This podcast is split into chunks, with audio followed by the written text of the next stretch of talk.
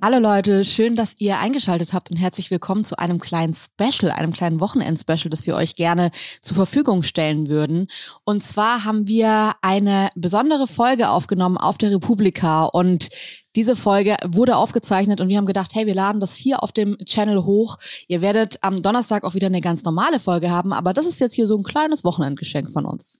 Genau, das ist also die Aufnahme von einem Live-Podcast zum Thema Toxic Twitter und die Shitstorms. Und wir beschäftigen uns da so ein bisschen, wie Twitter in der Gesellschaft wirkt und auch auf uns wirkt. Viel Freude. Werbung. Sascha, ich würde gerne nochmal mit dir über Formbar sprechen. Wir haben uns unser wunderschönes Bücherregal bei Formbar designt, designen lassen und ich würde gerne heute nochmal ein paar Sätze über das Design verlieren, weil ich das wirklich so besonders finde bei Formbar, es sieht ein bisschen so aus, als hätten wir acht Leute in unsere Wohnung kommen lassen und die hätten das dann alles ausgemessen und entworfen und sich auch nochmal kreative Gedanken gemacht, weil dieses Möbelstück einfach am Ende so besonders aussieht. Ja, irgendwie hat man den Eindruck, da haben eine Innenarchitektin und der Schreiner tagelang zusammen dran gearbeitet. Es ist nämlich so, dass so rein vom Designaspekt, wir haben ja wirklich viele Möbelanbieter ausprobiert, man bei den allermeisten merkt, ah ja, das ist eins von der Sorte. Ne? Man kommt auch zu irgendwelchen Freunden, dann merkt man, ah, guck mal, die haben auch ein Regal von denen, die das dann äh, irgendwoher liefern. Und das ist nicht so bei Formbar, auch deswegen, weil man da in dem Konfigurator das alles ziemlich gut einstellen kann und da auch Designs drin hat, so vorgegebene Muster, die es woanders gar nicht gibt und die so ganz kleinteilig auch änderbar sind und personalisierbar sind. Das ist so eine richtige ein richtiges Designmöbel und das gefällt mir besonders gut. Ja, also ich finde, diese Einzigartigkeit macht Formbar schon aus und man muss auch dazu sagen, wir beide haben jetzt nicht das größte Händchen irgendwie dafür, ein Möbelstück von from scratch zu designen und wir haben es trotzdem hinbekommen, da ein wahnsinnig ästhetisches Möbelstück rauszubekommen und das finde ich halt so toll. Formbar übernimmt das alles, also man hat am Ende wirklich das Gefühl, dass man da von mehreren Profis beraten wurde und auch wenn man alles selbst konfiguriert, ist es ja so, dass am Ende nochmal DesignerInnen von Formbar drüber sehen, was ich auch super entlastend finde, dass man nicht selbst irgendwie dann Angst hat, irgendeinen Fehler im Design gemacht zu haben, der einem dann erst auch beim Aufbau auffällt, weil man natürlich das nicht studiert hat oder Ahnung davon hat. Und gerade da setzt Formbar an und ihr kriegt wirklich, geht mal auf die Formbar-Seite, auch auf Instagram und schaut euch einfach an, was da für Ergebnisse rauskommen können und lasst euch inspirieren. Es ist wirklich einfach ein absolutes kreatives Paradies. Ihr könnt jetzt auf form.bar slash Herzensmöbel, also mit OE gehen und dort mit dem Code Herzensmöbel sagenhafte 30% Rabatt insgesamt bekommen. Äh, das gab es bisher so gar nicht und es lohnt sich tatsächlich, weil man am Ende ein wirklich sehr, sehr schönes Möbelstück zu Hause hat. Viel Spaß beim Ausprobieren. Werbung Ende. Ich steige einfach mal mit der These ein. Wir gehen einfach davon aus, dass Twitter eine Art Immunsystem der äh, sozialen Netzwerke ist. Dass also auf Twitter bestimmte Dinge passieren und wir haben gemerkt, dass bei Corona, jetzt ein bisschen wilde Metapher, aber dass bei Corona klar geworden ist, okay, das Immunsystem kann dich, wenn es schief läuft, auch töten. Es hat also auch durchaus negative Elemente. Ähm, die Immunsystemfunktion ist aber trotzdem erstmal strukturell gut. Und wenn man sich jetzt fragt, Toxic Twitter, dann als wir das so, diesen Titel so ähm, zu Hause ja, entwickelt haben, habe ich mich so gefragt, gibt es nur einen Anteil von Twitter, der toxisch ist? Also gibt es ein Twitter, das flauschig ist und toll ist und wunderbar und dann gibt es ein Toxic Twitter? Oder ist Twitter inzwischen nur noch toxisch? Ähm, ich glaube, das ist eine große Frage, die sich auch viele Menschen, die bei Twitter sind, stellen jeden Tag. Ähm, und darüber ein bisschen heute zu reden, fände ich total interessant. Ähm, ich glaube, weil wir das erst entwickeln müssen, so ein bisschen diese These. Was davon ist toxisch? Ist es nur ein Anteil oder ist Twitter an sich toxisch?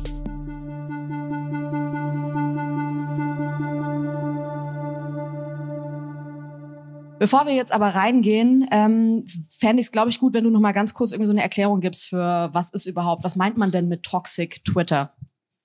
Die Definition von Toxic Twitter ist eigentlich relativ naheliegend. Das ist eine, die einem selber glaube ich, sofort in den Sinn kommt, wenn man drüber nachdenkt. Und zwar, tut mir Twitter gut oder tut mir Twitter nicht gut. Das kann man so soziale Medien ja sowieso eine ganz gute Herangehensweise. Tut mir dieses soziale Medium gut oder tut es mir nicht gut? Und wir haben als Definition uns überlegt, dass wenn einfach die Tage oder die Momente oder die Verwendungssituationen überwiegen, wo einem Twitter sehr nicht gut tut und die positiven geringer werden, die es natürlich auch gibt, dann kippt das Ganze. Wie so ein Soziotop, wie so ein Biotop, was irgendwann so umkippen kann. Und das ist Toxic Twitter, dass einfach mehr Tage schlecht sind, wo man sich danach schlechter fühlt, als dass sie gut sind.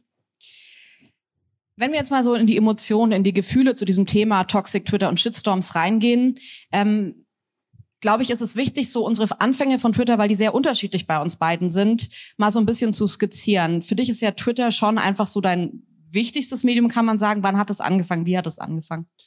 Das ist total toll, dass du das fragst, weil es ja wirklich hier auf der Republika angefangen hat, und zwar auf der Republika 2007. Äh, vielleicht sogar die erste, weiß ich gar nicht mehr genau. Aber da 2007 war dieses frische junge Netzwerk ähm, so hip, dass auf der Republika ganz viele Leute gemeint haben, ey, das ist total, wollen wir das mal machen? Das war ständig down. Und da bin ich da auch ein bisschen später dann dazugekommen, äh, kurz nach der Republika, äh, und habe zunächst gedacht, wow, das ist ja wirklich ganz interessant. Vor allem habe ich über Nacht 100 Follower bekommen. Einfach durch, dass ich mich da angemeldet habe. Ähm, und das war für mich auf eine Art sehr eindrucksvoll. Ja, und die, diese, diese Mechanik erstmal Twitter was was Neues, was Tolles. Die hat dann aber zu sehr positiven Elementen geführt. Wie, aber wie war der Vibe? Also ich denke noch so ein bisschen, die Leute lachen ja so ein bisschen drüber, dass wir so Clubhouse eine große äh, Zukunft prophezeit haben. Aber ich muss sagen, Leute, Clubhouse, der Vibe war toll am Anfang. Also so dieses, wir treffen uns da alles, war so ein bisschen wie in der Schule, wenn man so nach der Schule so eine coole Gang hatte und man hatte so ein geheimes Lager, wo alle sich getroffen haben, wo man nur mit einem Passwort reingekommen ist.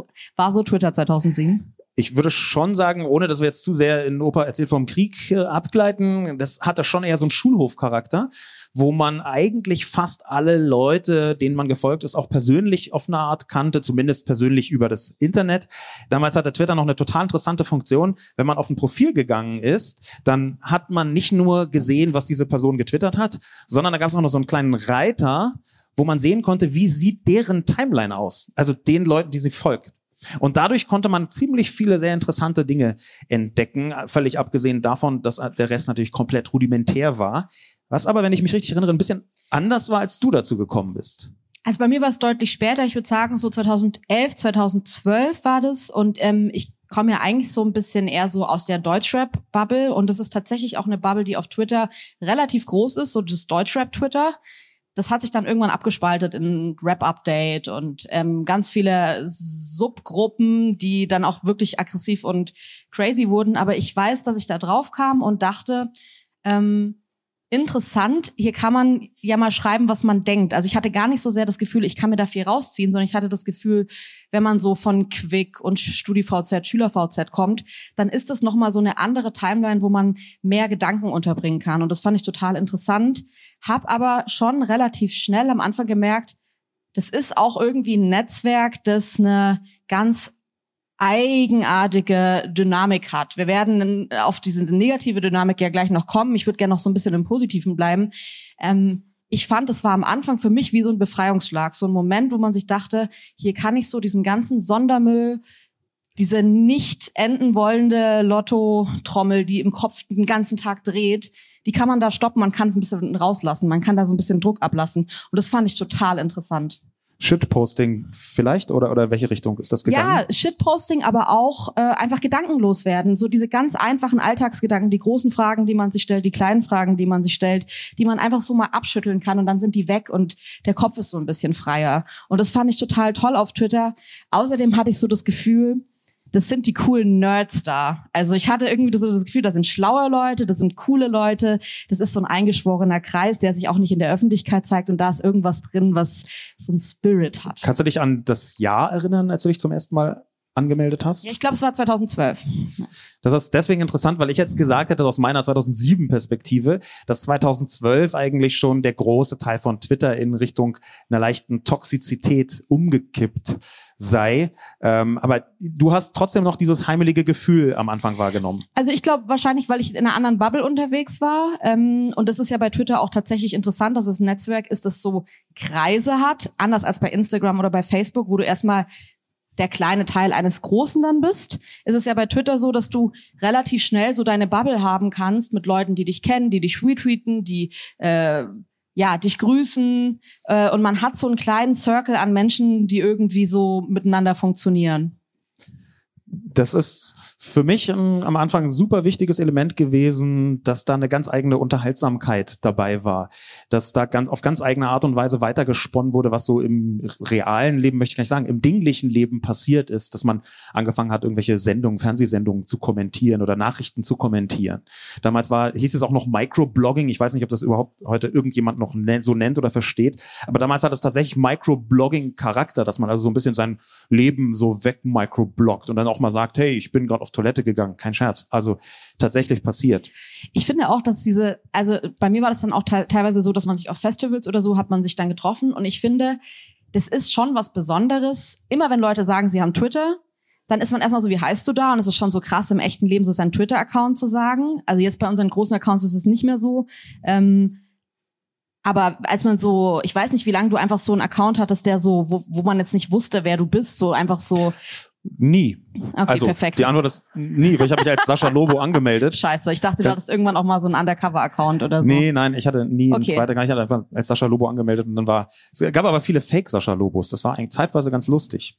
Also für alle Okay, dann anderen. kannst du von dieser Freude nicht berichten, aber mir ging es so, als ich dann so auf dem Festival war und dann kommt so jemand her und sagt so, hey, ich bin Fotzenkopf 63 und du denkst dir so, um Gottes Willen, Fotzenkopf 63, so schön, dass wir uns endlich mal sehen. Krass, ich, was du 2014 geschrieben hast an Weihnachten, das habe ich so nachvollziehen können. Und es ist so, ähm, der Inhalt ist so wichtig und man merkt sich das und man hat so eine Connection zu den Menschen und das finde ich auf Twitter außergewöhnlich. Ich habe das nicht bei Instagram so oft und ich mag Instagram, aber ich habe da nicht dieses, ich kann mich noch dran erinnern, als dass du im Juni 2008 das und das gemacht hast. Und das finde ich auf Twitter wirklich besonders und schön. So viel zu dem schönen Part. Wann, wann hast du, apropos nicht so schöner Part, denn gemerkt, dass bei Twitter auch eine gewisse Giftigkeit mit drin ist? Circa drei Stunden, nachdem ich mich da angemeldet habe. Ja, ist eine ganz gute Zeit. Ne? So, war Schnitt, würde ich sagen. 2012. Ähm, aber es hat da angefangen, dass ich nicht verstanden habe, warum manche Menschen auf einer Art Blacklist stehen auf Twitter. Es gibt Namen, Jan Fleischhauer, ähm, Ulf Poschardt. Also so Leute, wo ich dachte, ich habe mich angemeldet und die wurden, ich habe Tweets gesehen, wo ich dachte, ich kann nachvollziehen, warum die jetzt nicht krass abgefeiert werden.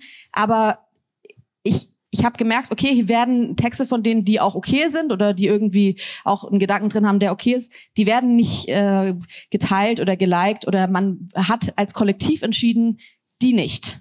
Ja. Und das ähm, fand ich bei diesen großen Figuren, dachte ich noch so, okay, so ist Öffentlichkeit halt. Und dann habe ich aber gemerkt, nee, es gibt auch wirklich Schlachtungen von kleinen Accounts von Menschen, die für mich gar nicht nachvollziehbar waren, warum ich das jetzt liken soll. Und ich dachte mir, wieso liken das so viele Leute? Wieso mag man die nicht? Und da fand ich, es war ein Mechanismus drin, dass ich mir schon relativ früh dachte, ich bin jetzt gerade nicht die Person, die hier wie die Sau durchs Dorf getrieben wird. Aber hier werden andere Personen wie die Sau durchs Dorf getrieben. Und zwar auf eine Weise, wo plötzlich Accounts mitgemacht haben, von denen ich mir dachte, ach, ich fand es eigentlich noch cool, was du vorhin geschrieben hast, aber wieso machst denn du da jetzt mit? Und da habe ich gemerkt, es gibt einen, wahrscheinlich war das schon so dieser erste Arm des toxischen Anteils von Twitter, Hm. dass es eben so, den finden wir cool und die finden wir nicht cool oder umgekehrt. Das passt ja aber eigentlich auch so ein bisschen zu dieser Schulhof-Metapher, ne? dass du da auch so Grüppchen hast. Bei mir war dieser Moment äh, relativ eindeutig, das kann ich so zurückverfolgen, im Jahr 2009. Da habe ich für einen bekannten Telekommunikationsanbieter äh, als Werbefürsprecher, so steht's auf Wikipedia, äh, gearbeitet, sechs Stunden lang, äh, war also Teil eines Werbespots und einer Kampagne. Und damals, kurz nachdem ich diesen Vertrag unterschrieben hatte, wurde bekannt, okay, dieser Telekommunikationsanbieter hat jetzt nicht nur ein goldenes Track Record, zum Beispiel, was die damals äh, äh, angestrebten Netzsperren anging. Und dann gab es einen relativ großen Shitstorm, äh, genau 2009 anlässlich dieser Kampagne. Und da habe ich gemerkt, also vorher schon immer beschimpft worden im Internet ist, glaube ich, ist schon immer, also der, der Ton ist rau, ist so aus den Ende der 80er, Anfang der 90er übrig geblieben für alles, was im Internet, für alles, was in der digitalen Sphäre stattfindet. Der Ton war immer rau, okay. Aber da ist ein Mechanismus für mich deutlich geworden, 2009 bei diesem Shitstorm, bei diesem Hasssturm gegen mich als Person während dieser Kampagne, weil da auch Leute mitgemacht haben, die ich kannte. Also Leute, die ich ganz persönlich kannte, haben auf einmal äh, so mitgehasst, wo ich dachte, ey, wow, krass. Ihr seid Teil von einer ziemlich großen, wütenden Hassbewegung, obwohl ihr mich kennt und Komma, das kann man ja hier äh, auch noch ergänzen, obwohl ihr Teil der Kampagne seid. Denn ähm, ich habe äh, damals eine Blogvermarktung mitgemacht, zusammen mit Johnny Häusler unter anderem, der hier ja auch die Republika macht. Und da war ein Teil dieser Kampagne, dass ich aufgetaucht bin in diesem Werbespot und ein anderer Teil war, dass sie für ziemlich viel Geld Blog-Werbung gebucht haben in Blogs, wo die Betreibenden dann aber den Shitstorm mitgemacht haben. Und da dachte ich halt, das ist ja crazy. Da ist, irgend, da ist irgendeine Mechanik drin, wo Leute, die sich das normalerweise nie trauen würden, die sagen würden, ey, danke Sascha, 3000 Euro hier für drei Wochen irgendwelche Banner da reinstellen, cool, danke. Äh, die haben dann einfach mit gehasst. Und das war für mich so ein Kippmoment. Wenn wir über diesen Hass sprechen, dann finde ich, ist es bei Twitter schon sehr outstanding. Ähm, es ist auch weit weg für mich von Kritik. Ähm, es hat eine gewisse Erbarmungslosigkeit. Wir haben heute Morgen so ein bisschen philosophiert, wo könnte das herkommen? Also was ist so dieser Punkt? Und ich habe so ein bisschen überlegt, ist es das Christliche? Fehlt dem, fehlt der Twitter, äh, fehlt Twitter ein christliches Element von Vergebung in der Gesellschaft? Ähm, wir haben entschieden, dass es das nicht ist, das Christliche. ähm, es ist eigentlich ganz gut, dass dieser Ort äh, frei vom Christentum äh, geprägt ist, würde ich sagen. Aber was, glaube ich, dahinter steckt, ist ähm, eine Fehlerkultur, die wir in Deutschland hier eh, finde ich, sehr schwierig haben. Wir haben eine, finde ich, sehr schlechte Fehlerkultur. Auf Twitter gibt es keine Fehlerkultur, was ähm, schwieriger ist noch. Ähm, weil die Menschen erbarmungslos sind, Entschuldigungen keinen Wert haben und äh, in einer Form von Verurteilung an die Menschen rangehen, die du ja dann irgendwie bei diesem Shitstorm gemerkt hast. Ich finde, die merkt man in Kleinigkeiten, wenn man Accounts anschreibt und sagt, hey, mir geht's gerade nicht so gut, ich möchte das so nicht oder hey, weiß ich jetzt nicht. Tausend Situationen und die Leute sind sehr unversöhnlich. Ähm, wir werden auch noch nachher drüber sprechen, ob das auch einen positiven Aspekt haben kann. Aber wenn man sich jetzt erstmal reinstürzt in diesen Hass, in dieses Toxische, dann ist es natürlich sehr irreparabel. Und ich glaube, das ist das Problem. In meiner Empfindung ähm, können Leute, sind alle Leute auf Twitter fünf schräge oder drei schräge Tweets von Cancel, von einem Cancel-Moment entfernt und rutschen rüber auf die Seite der Menschen, die gehasst, geschitstormt, äh, verurteilt werden. Zumindest was so bestimmte Zeiträume angeht, würde ich das genauso sehen. Gleichzeitig ist halt durch die Mechanik von Twitter ähm, sehr häufig, dass man sich gegenseitig übertrumpft mit einer bestimmten Form von Härte. Das ist so ein Gruppenmechanismus, wo der eine oder die eine anfängt, was zu schreiben, was ganz offensichtlich gegen eine Person gerichtet ist. Und dann ist ein Ton gesetzt und dieser Ton kann sich sehr schnell in seiner Härte vervielfältigen und auch intensivieren diese Erbarmlosigkeit, dass man sich gegenseitig übertrumpft, die hängt natürlich auch damit zusammen, dass es ähm, auf Twitter fast von Anfang an einzelne Themen gibt, zu denen man dann versucht, den möglichst erfolgreichsten Tweet zu schreiben. Ich weiß, es gilt nicht für alle. Die meisten hier auf der Republika sind absolut nicht konkurrenzorientiert, sondern zarte Flauschballen, die hier durch die Bühnen schweben. Aber es gibt eben auf Twitter auch Leute, die das Ganze so als kompetitives Spiel betrachten. Und da ist, wer schreibt den krasseren Tweet gegen X, schon ein relativ beliebtes Spiel. Jetzt sprechen wir von Deutschland Twitter, aber ähm, so diese Formate Stars, Read Mean Tweets oder gerade gab es von Trevor Noah in Amerika ein Stück über, wie Twitter funktioniert. Daran merkt man, es sind alles Bewältigungsmechanismen für dieses toxische Twitter. Also es ist keine, kein rein deutsches Phänomen, dass Twitter toxisch ist und dass es ein Netzwerk ist, wo die Menschen irgendwie so ihren Frust ablassen, sondern das ist äh, international so. Es ist international einfach ein Medium, das sehr politisch ist, das sehr aufgeladen und aufgeheizt ist. Ähm, und ich habe das Gefühl, dass es inzwischen auch klar solche Bewältigungsmechanismen gibt, zum Beispiel eben in der Comedy, dass irgendwie so Stars dann so vorlesen, was über sie im Internet geschrieben wurde. Ähm, ich habe oft das Phänomen, ich habe das gerade auch ausprobiert, mir hilft es total, Twitter nicht auf dem Handy zu haben, sondern nur auf dem Desktop, dass man eben sagt, okay, ich logge mich da ein, schaue die Timeline durch, durch aber bin nicht mehr jeden Tag nonstop auf dieser Plattform. Ähm, Bildschirmzeiten. Ich habe aber das Gefühl, es ist alles so ein bisschen man versucht sich halt irgendwie so mit einem Fahrradhelm zu schützen, so in diesem Sturm. Ähm, es ist aber trotzdem ja eher so, man versucht sich zu schützen und ein bisschen weniger abzubekommen, ähm, weil es an sich ein Medium ist, das einfach super hart ist und das, ähm, ja, also hast du, hast du diese Härte, mitschafft. Hast du diese Härte als zunehmend in den letzten Jahren erlebt? Ich glaube schon. Also ich ähm, würde schon sagen, dass es in den letzten Jahren zugenommen hat. Ich glaube auch, dass ähm, die Dynamiken eines Shitstorms und ähm, dieser, dieser, dieser toxischen Bewegung sich viel schneller geklickt haben. Früher haben die sich so zufällig, da hat sich auch mal was über zwei, drei Tage aufgebaut, die Hälfte hat es da nicht mitbekommen, die andere Hälfte hat da mitgemacht und fertig. Und heute ist es relativ schnell so, dass klar ist, ähm, es entwickelt sich super schnell und es ist super intensiv. Ja, da ist ja Twitter irgendwie auch so ein Teil von einem News-Cycle geworden. Diese schnelle, intensive Entwicklung, von der du sprichst, die hat irgendwann, ich würde sagen, das war zum Bundestagswahlkampf 2009, war da einer? Ich glaube schon. Ähm, da ist es so ein bisschen gekommen in Ansätzen, dass was auf Twitter passiert ist, plötzlich in die erwachsenen Medien reingespült worden ist. Und das ist ja bis heute eine Mechanik, dass irgendwas, was auf Twitter groß ist, zumindest Menschen in den traditionellen redaktionellen Medien inspiriert, darüber zu schreiben. Sascha Höhlig vom Hamburger Hans-Bredow-Institut für Medienforschung hat eine Studie über Twitter Deutschland gemacht und ähm, hat den typischen Twitter-User, ich gender hier nicht, rausgefunden, denn er ist männlich, um die 40, formal gebildet, persönlich, äh, politisch interessiert, tendenziell narzisstisch. Ähm, es ist, sind also Männer, die äh, persönlichkeitsstärker sind, extrovertierter und weniger ängstlich. Außerdem sind sie meinungsstärker und von sich überzeugter. Ich würde sagen 95 Prozent fit. ich habe es auch gehört und dachte mir, okay, es wird es jemanden bei Twitter geben, wo man sich denkt, um Gottes Willen, was? Das ist der typische Twitter-User? Das hätte ich ja wirklich gar nicht gedacht. Es ist nicht so eine große Überraschung.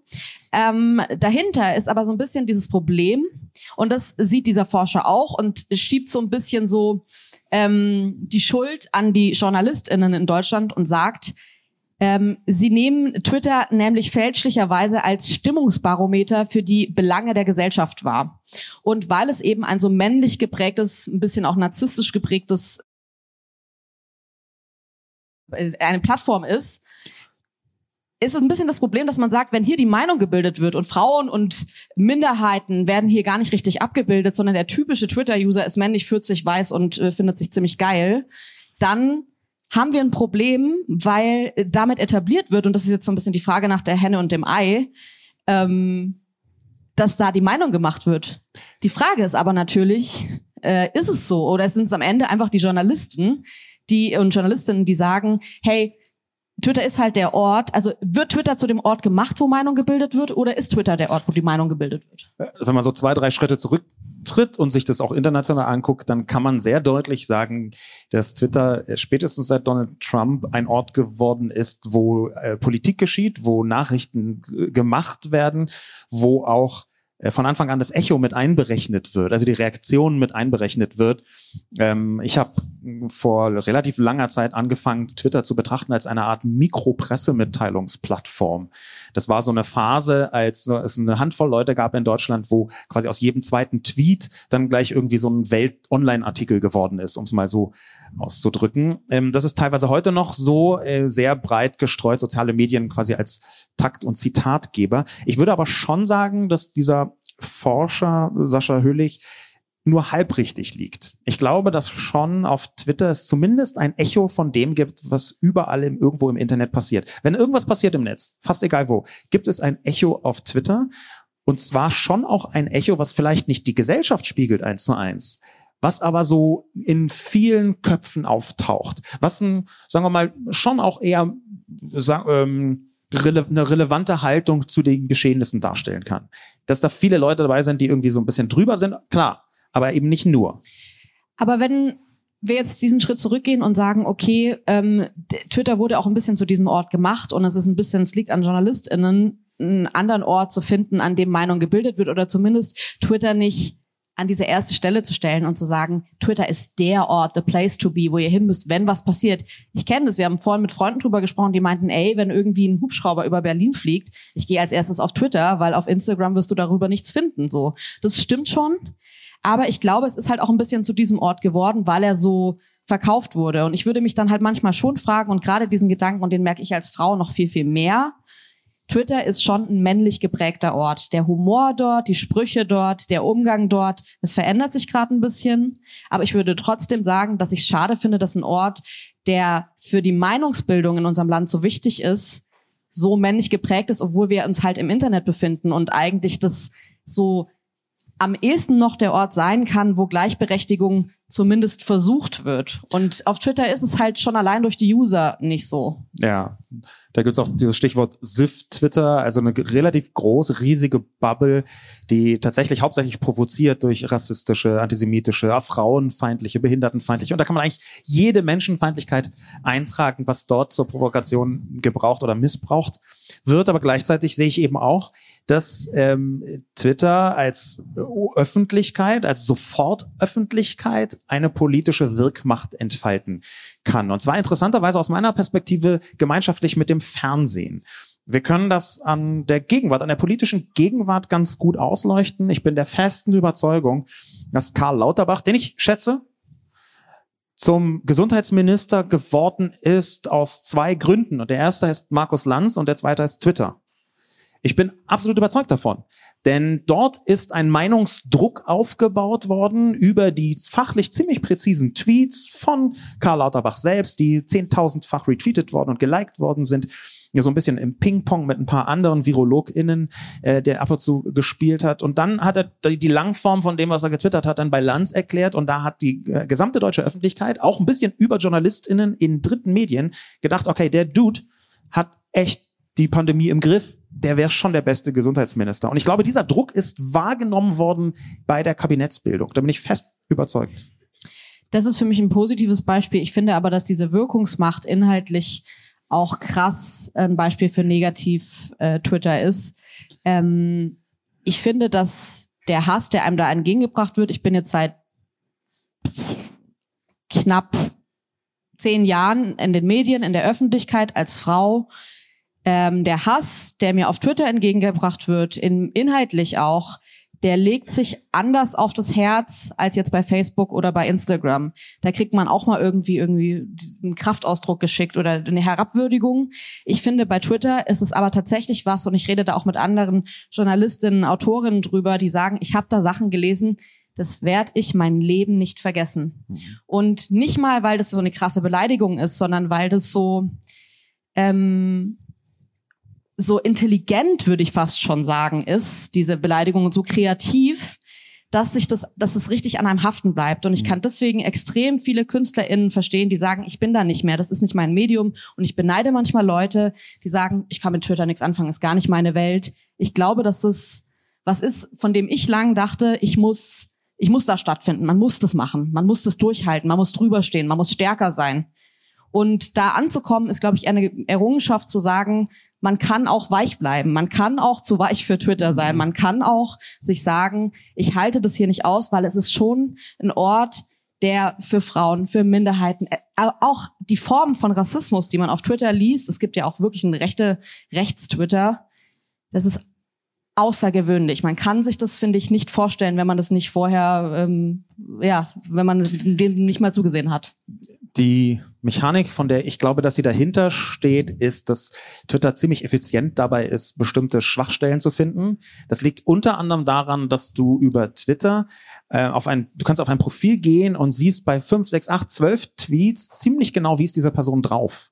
Du kriegst, glaube ich, besser als in fast allen, vielleicht bei allen Netzwerken ein Gespür dafür, wie ist diese Person drauf. Und dann gibt es eine Vielzahl, einen regelrechten Mob von Menschen, die rein vom Gespür her merken, ah, wo hat diese Person die Schwachstellen und da piekt sich rein.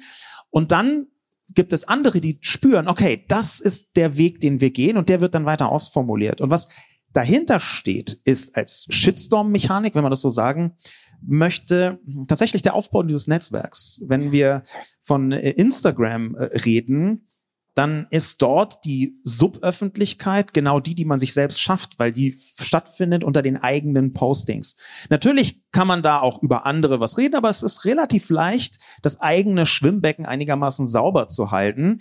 Ähm, jedenfalls für Leute, die das versuchen und da so ein bisschen Händchen für haben.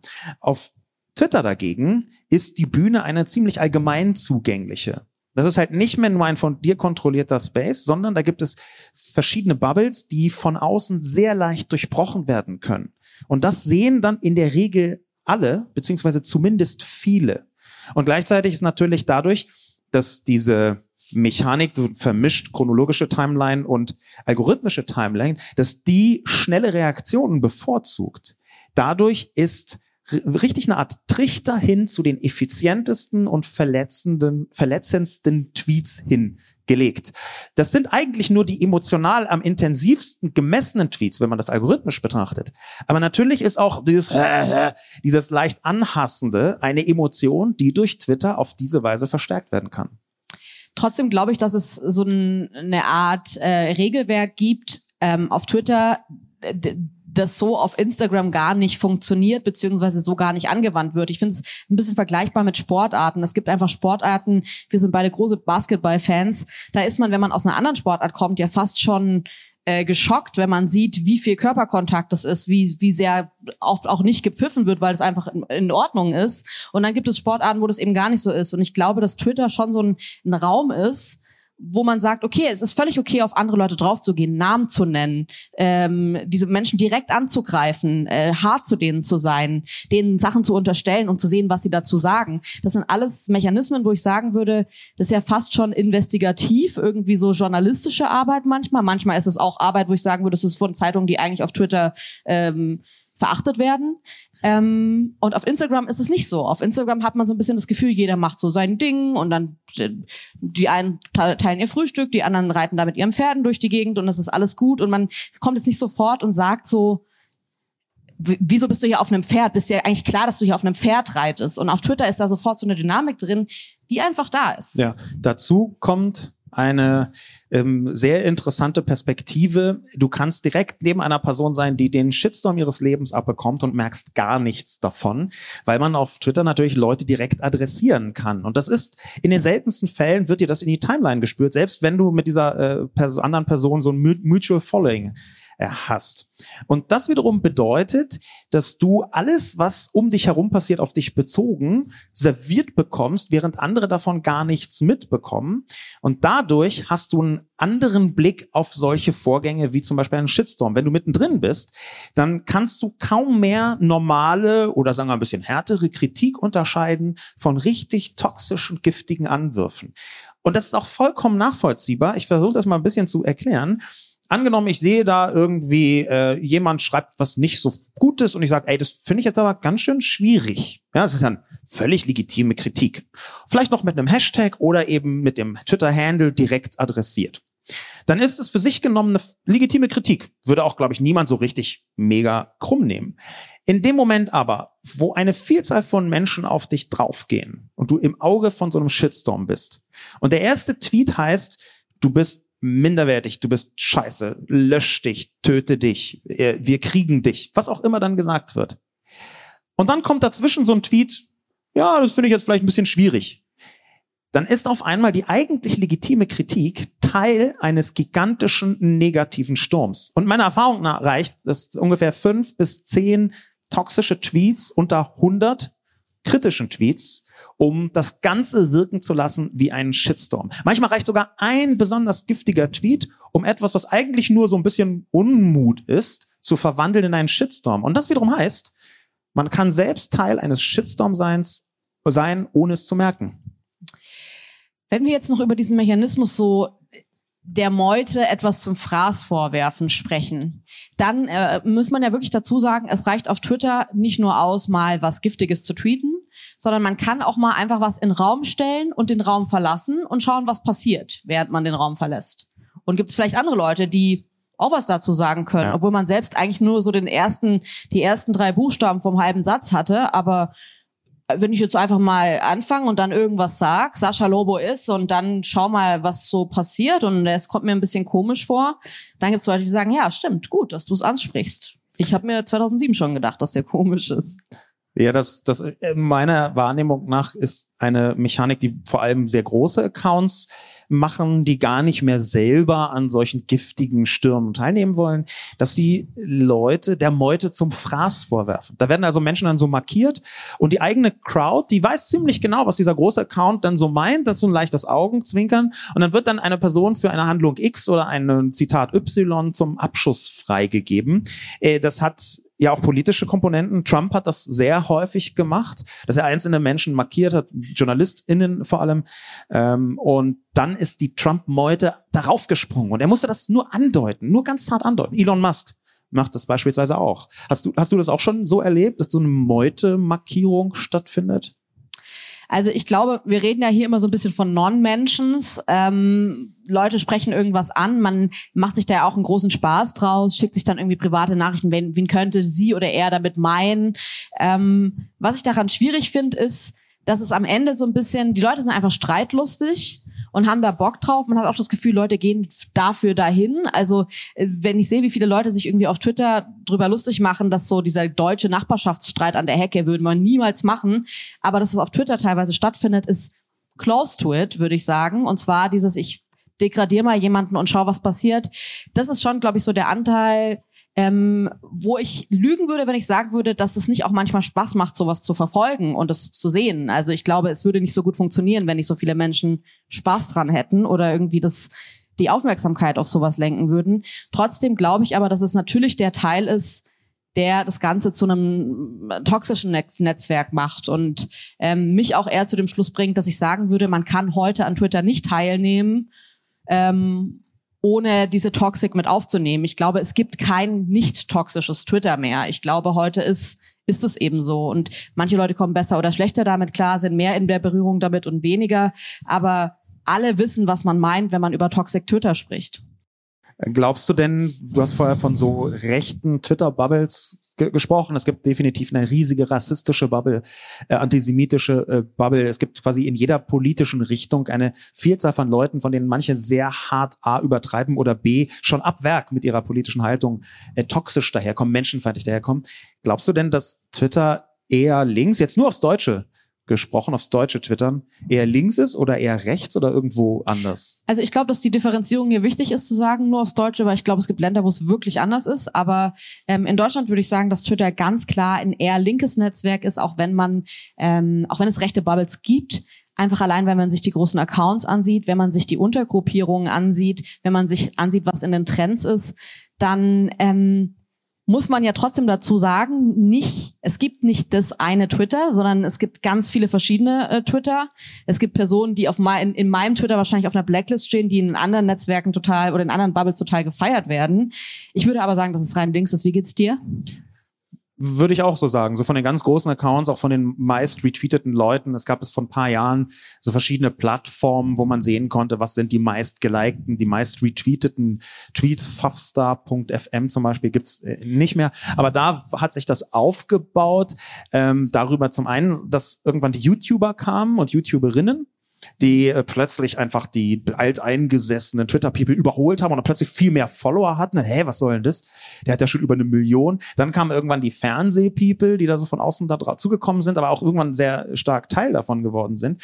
Aber über allem schwebte, wenn man sich diese Plattformen angeguckt habe, die die durchgemessen haben, wer wird am häufigsten retweetet, über allem schwebte so ein, ich würde sagen, grob links, progressiv, halb liberal, halb giftige Bubble, wo auch klar war, man hat eine bestimmte Haltung, wo die, wo man die meisten Likes, die meisten Retweets für bekommt. Einfach weil die fünf, sechs, sieben größten deutschsprachigen Accounts von den Top Ten meinetwegen strukturell und tendenziell, zumindest ich deute das meist sanft an, sich für links halten. Ja, was in der konkreten Definition kann das dann noch in eine andere Richtung gehen wenn man mit Leuten, die keinen Twitter haben, über Twitter spricht, dann hört man oft dieses, ja, wieso bist du dann da noch, wenn dich das so nervt? Wieso gehst du nicht einfach weg?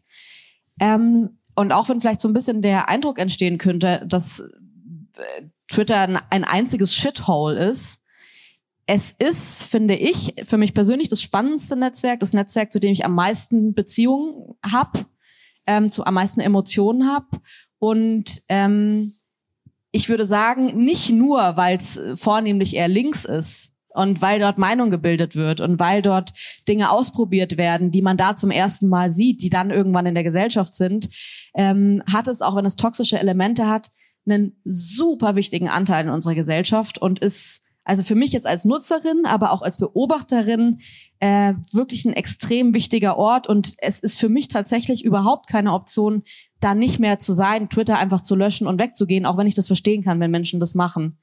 Wir haben ja so ein bisschen anfangs gesagt, okay, wir sehen Twitter als Immunsystem. Ja als Immunsystem, als Frühwarnsystem vielleicht auch. Aber der Immunsystemanteil, den könnte man vielleicht am ehesten so skizzieren, wenn wir so die großen Bewegungen, auch global, aber auch in Deutschland großen Bewegungen ähm, versuchen so zu umreißen, dann ist in den letzten zehn Jahren sicherlich darunter sowas wie Fridays for Future, sowas wie Black Lives Matter, sowas wie Me Too. Und alles drei, wenn man an die denkt, dann denkt man in den meisten Fällen von Anfang an an einen Hashtag. Ja, also MeToo zum Beispiel ist als Hashtag groß geworden und Black Lives Matter ebenso. Und Hashtag wurde eben auf Twitter erfunden und ist auch auf Twitter bis heute am wirkmächtigsten, um Debatten zu bündeln. Leider nicht nur Debatten, sondern auch Shitstorms. Aber erstmal kann man das zur Debattenbündelung benutzen. Und ich glaube, dass dieses Immunsystem darüber funktioniert, dass insbesondere marginalisierte und Minderheiten über Twitter einen großen Druck entfalten können. Und zwar ärgerlicherweise aus genau den gleichen Gründen, warum Twitter auch toxisch ist. Alles, was wir bisher beschrieben haben, diese verschiedenen Facetten,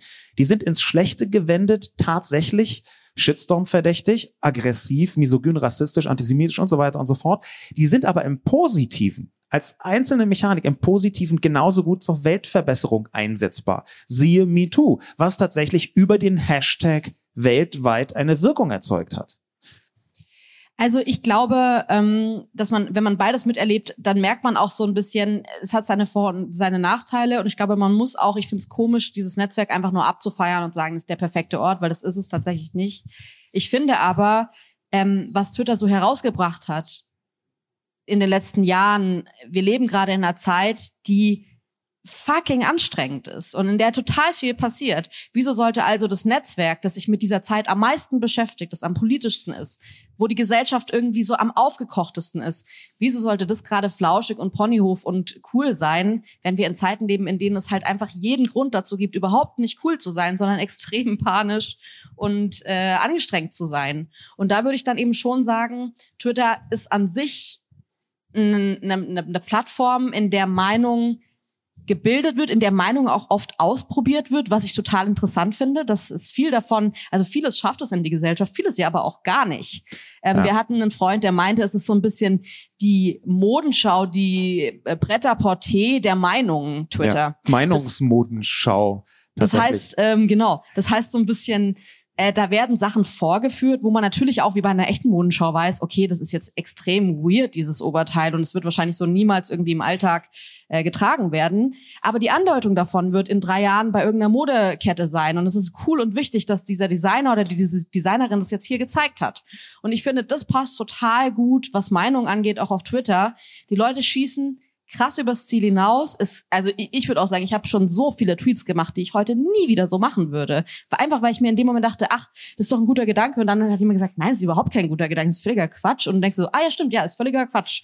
Ähm, aber es ist gut, das einmal auszusprechen, das gesagt zu haben und dann zu merken, ah nee, in die Richtung geht's nicht oder in die geht's. Und ich glaube, das zu lesen und weiterzuentwickeln, ist für mich ein Ort von kreativer Meinungsbildung, den ich wichtig finde, gerade für eine ähm, demokratische Gesellschaft. Ich habe da ein, ein, konkretes Beispiel, äh, was mir selber passiert ist, das vielleicht noch als Anfügung es ist wirklich so, dass viele von den Erkenntnissen, die wir versucht haben, hier so in den Podcast so rein zu kristallisieren, die sind zumindest mir auch selber passiert. Also ich war schon zum Beispiel unbewusst oder nicht absichtlich Teil eines Shitstorms, dass ich erst, wo ich erst hinterher gemerkt habe, oh krass, du hast dich gerade beteiligt an einer Art Hetzjagd, auch wenn mein Tweet jetzt für sich genommen völlig normal oder was heißt normal, da war halt vielleicht ein bisschen kantig und jetzt nicht besonders aggressiv. Und trotzdem habe ich gemerkt, oh, da habe ich aus Versehen eine Grenze überschritten. Ähm, und ich habe in dem Kontext auf Twitter zum Beispiel gemerkt, dass vergleichsweise viele Worte, die ich verwende, vergleichsweise viele Positionen, die ich habe, offenbar ableistisch sind, also behindertenfeindlich.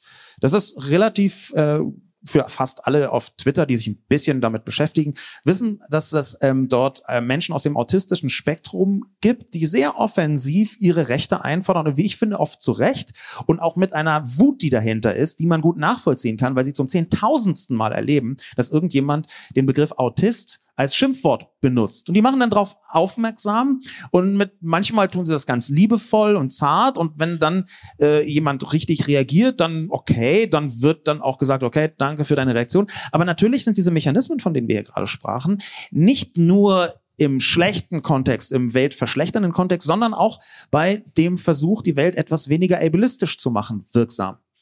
Und deswegen passiert es relativ häufig, und das ist mir auch passiert, dass ich ein Wort benutzt habe, wo ich, wo mir irgendjemand gesagt hat, ey, sag mal, das ist war jetzt behindertenfeindlich. Und ich echt, oh, shit, wusste ich gar nicht. Ich habe mir also inzwischen genau aufgrund dieses Weltverbesserungsmechanismus, dieses Immunsystems angewöhnt, mal so zu gucken, was sind da für Reaktionen dabei, von denen ich was lernen kann. Bei manchen, die ignoriere ich auch, ist auch klar. Aber bei manchen kann ich was lernen. Du hast einen relativ großen Account. Ich habe jetzt gerade schon so ein bisschen gesagt, wie ich damit umgehe. Ich habe Twitter irgendwie nur noch auf dem Desktop und merke, dass mir das total hilft. Ähm, gibt es für dich auch noch so, ja, Mechanismen, wo du sagst, ey, das kann ich einfach Leuten mitgeben, wie man sich vielleicht ein bisschen schützen kann, wie man mit diesem Netzwerk trotzdem so umgeht, dass wir äh, zumindest noch so einen kleinen Lösungsansatz mit, mit am Ende haben, äh, wie man mit äh, diesem äh, doch sehr äh, garstigen Netzwerk umgeht wann immer ich in, sagen wir mal, unruhige Twitter-Fahrwasser gerate, mache ich mir klar, dass in den meisten Fällen der Adressat nicht ich bin, sondern ich zu einem Symbol werde. In dem Moment, wo ich zum Beispiel etwas ableistisches gesagt habe, etwas behindert, was, was von Menschen, die selbst eine Behinderung haben, als behindertenfeindlich angesehen wird, was ich ja erstmal so akzeptieren muss. Das wird als behindertenfeindlich angesehen. In dem Moment weiß ich aber auch, ich habe hier zwar den Fehler gemacht, bin aber gleichzeitig das Symbol für die ganze toxische, behindertenfeindliche Welt um uns rum. Wenn man also in einem Empörungssturm, auch in einem Shitstorm drinsteht, dann ist es sehr oft so, dass man ganz viel Wut abbekommt, die vor Jahren, über Jahre aufgeladen worden ist. Man ist nicht nur die Person, die etwas falsch gemacht hat oder nicht, sondern man ist auch ein Symbol für alle Missstände unter genau diesem Label. Du, du, du hast ja Erfahrungen mit frauenfeindlichen ähm, Äußerungen auf Twitter. Hast du da einen Mechanismus für dich gefunden? Also ich glaube, es ist schon wichtig, sich einfach auch rauszuziehen und dieses Element, das Frauen oft gesagt wird, so dieses steh doch einfach drüber, sei doch einfach stärker, dem vielleicht auch gar nicht so sehr nachzugeben, sondern zu sagen, nee, ich mir tut es gerade nicht gut, ich sollte das gerade nicht sehen. Es gibt irgendwie Accounts, die sich da ganz bewusst große Accounts rausgezogen haben, das angesprochen haben. Und ich finde es inzwischen besser und wir reden ja auch oft hier im Podcast drüber, dass man über Gefühle sprechen muss, dass man diese Emotionen eben zulassen muss, dass es noch so ein Überbleibsel aus einer alten Zeit ist, dass man sagt, man muss nicht über Emotionen sprechen. Das geht auch alles ohne, man kann nüchtern bleiben.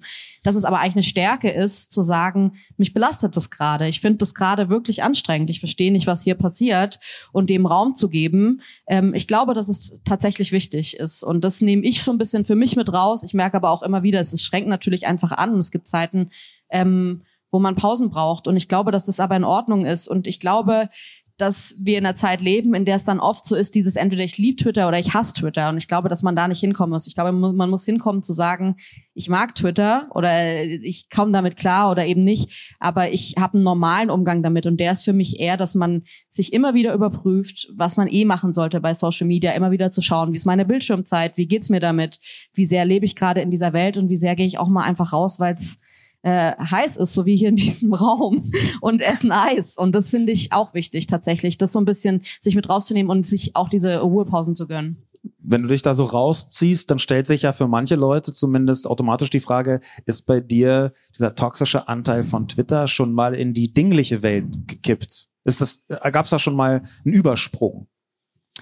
Also ich glaube, was man unterschätzt, ist, dass viele sagen so, das ist doch nur Internet, im echten Leben ist es nicht so. Ich glaube das nicht. Ich glaube, dass es ähm, am Ende eine Meinungsbildung ist. Wir haben ja drüber gesprochen. Äh, Meinung wird da schon gebildet und ich glaube, man sollte sich schon drüber bewusst sein, dass wenn den ganzen Tag irgendwie auf Twitter äh, irgendwas los ist, dann glaube ich, kann man das schon auch, dann nimmt man das und andere Leute das auch mit in das echte Leben raus. Aber ich glaube trotzdem, dass wenn man es dann abgleicht, ich gleiche das dann oft ab und frage Freunde und das ist dann schon interessant. Ich habe neulich wieder einen Freund angerufen und habe gesagt, hey, ich bin da gerade in so einer Mega-Sache drin, ich weiß nicht, wie ich da rauskomme. Und er meinte so, krass, habe ich gar nicht mitbekommen, habe ich überhaupt nicht mitbekommen, höre ich gerade zum ersten Mal.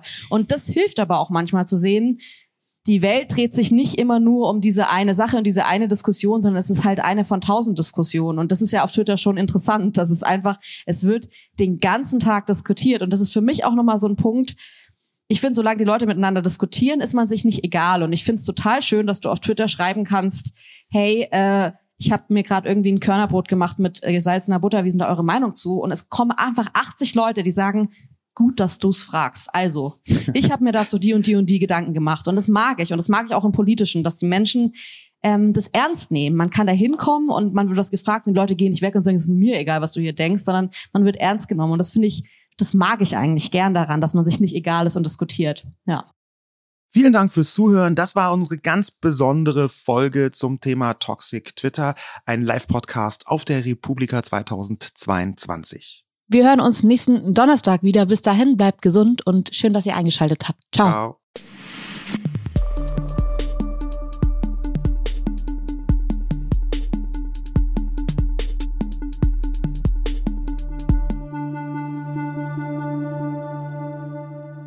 Dieser Podcast wird produziert von Podstars